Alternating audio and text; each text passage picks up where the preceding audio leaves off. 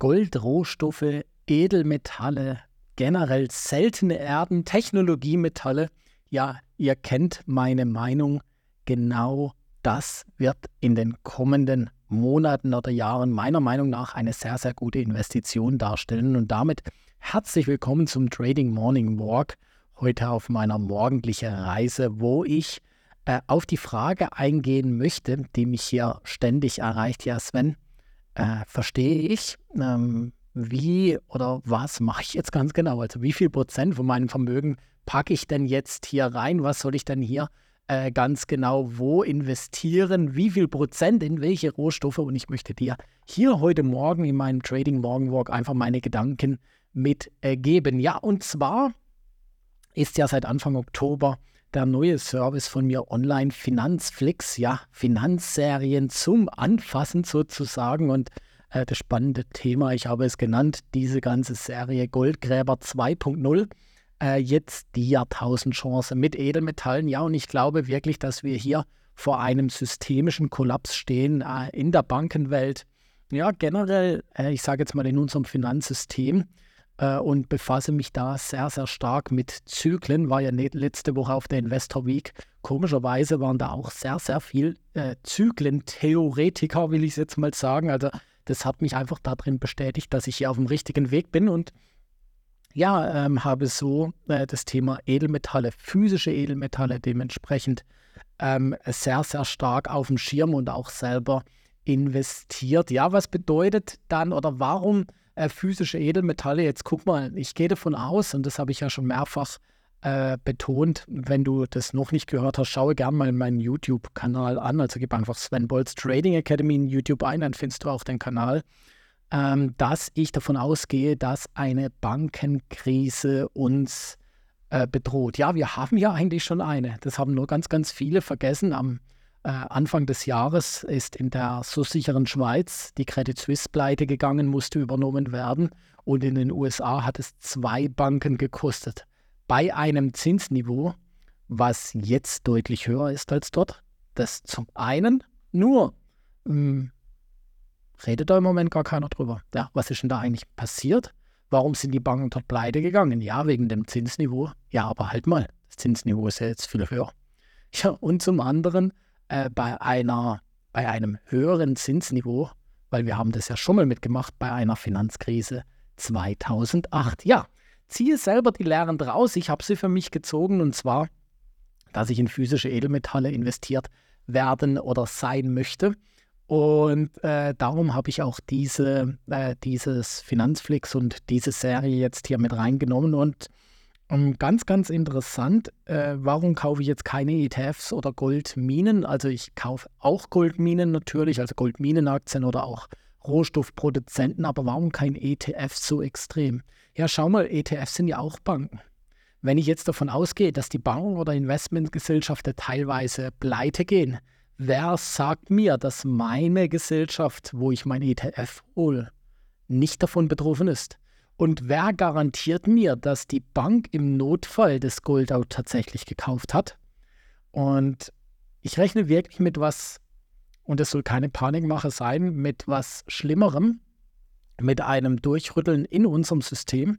Und von dem her äh, bin ich hier eher darauf, physische Edelmetalle zu kaufen. Ja, äh, es ist teuer, ja, das muss man definitiv so sagen, also teurer wie ein ETF etc. pp, aber es ist mir das Geld wert. Ja, weil ich es einfach dann auch besitze, beziehungsweise der Eigentümer bin. Ja, kurzum, äh, das habe ich alles erklärt, wie man das am besten macht, wie ich es für mich regel. Und die Frage ist jetzt gekommen, ja, wie viel Prozent von meinem Gesamtvermögen soll ich jetzt hier reinlegen? Und ähm, ich habe pauschal die Antwort gegeben, relativ zügig, äh, 10 Prozent.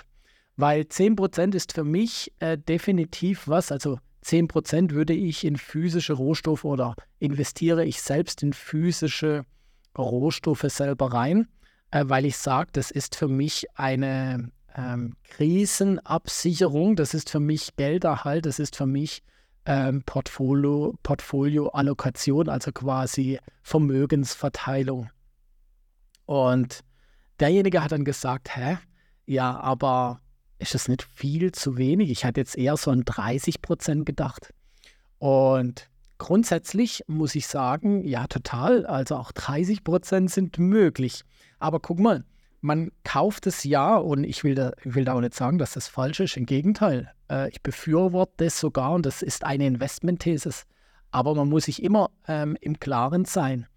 Das ganze Thema Rohstoffe ist halt mal eine, ein Inflationsschutz und zum anderen ein Kri eine Krisenvorsorge.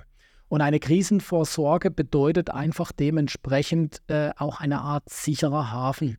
So, ein sicherer Hafen ist für mich maximal 10% äh, von einer Vermögensklasse in einem Portfolio oder im Gesamtvermögen.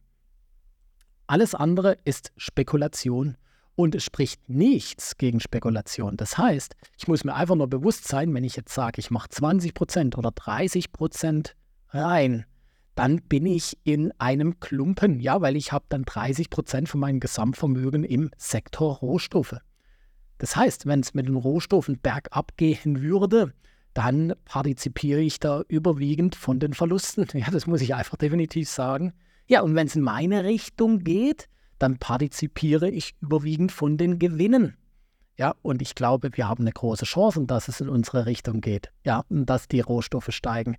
Nichtsdestotrotz ist es dann eine Spekulation. Das heißt, man muss sich einfach nur bewusst sein, äh, man darf sich bewusst sein, dass wenn ähm, ich jetzt mehr wie 10% in Rohstoffe investiere, was sicher eine gute These ist mit all diesem Wissen, was der, ähm, also derjenige auch durch das Thema Finanzflix jetzt äh, hatte, und gesagt, das ist total logisch, was du sagst. Und das sehe ich alles genauso kommen.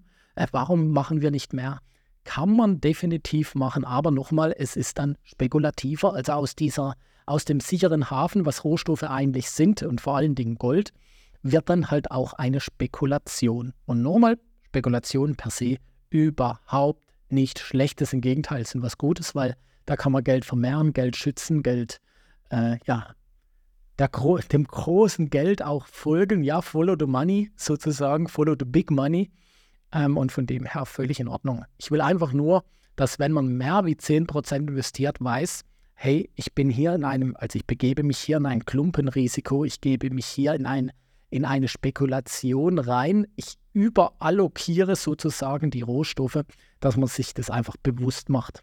Daran ist nichts Falsches. Natürlich trifft jeder hier seine eigene Meinung dann schlussendlich, aber daran gibt es nichts Falsches oder irgendeinen falschen Gedankenansatz oder sonst irgendwas. Also von dem her ähm, musste ich dann auch sagen, also 30 Prozent sind völlig in Ordnung. Arg viel mehr würde ich nicht machen, aber 30 Prozent sind völlig in Ordnung, wenn ich mir im Klaren bin, dass ich dann im spekulativen Bereich hier unterwegs bin. Ja, und so ist es mega spannend. Ich bin, ich würde mich manchmal gerne ein Jahr älter stellen, ohne ein Jahr älter zu werden, äh, um zu schauen, ist die Thesis wirklich aufgegangen, weil das alles nur Thesis äh, ist, ist eine Thesis, die ich aufstelle aus meinen Recherchen, äh, aus meinem Netzwerk etc. pp.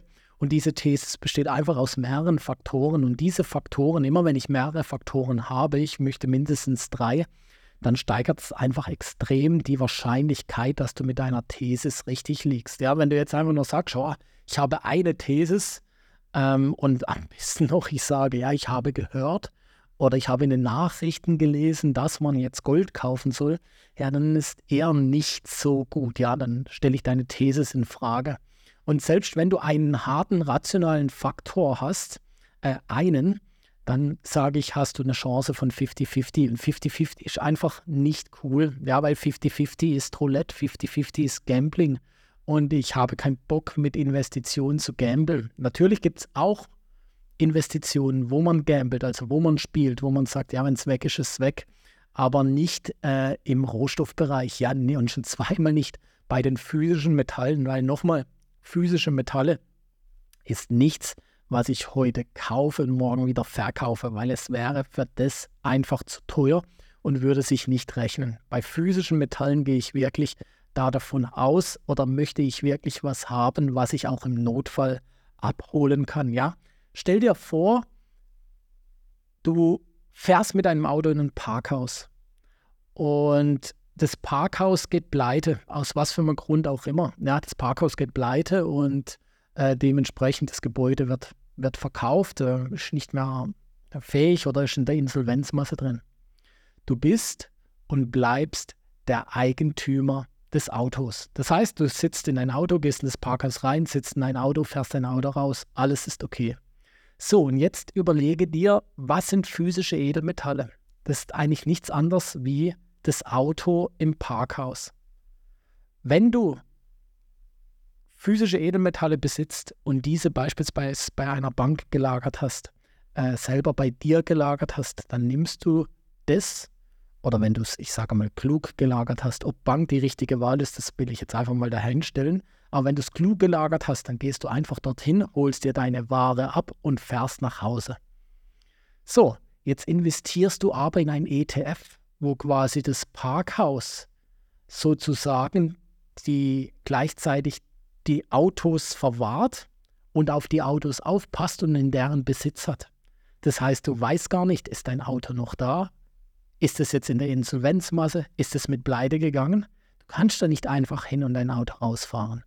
So, und mit dem, mit der Geschichte, dass ich wirklich davon ausgehe, dass äh, das Thema Banken ein schwieriges sein wird, dann will ich einfach wissen, dass mein Auto in meinem Besitz ist. Ich will es einfach mal so dementsprechend sagen. Und darum äh, komme ich ganz klar zu dem Thema physischem Gold. Nichtsdestotrotz, nochmal, ich investiere trotzdem in Goldminenaktien, man kann auch beispielsweise einen ETF, den GLD, kaufen, äh, als Beispiel, also GLD.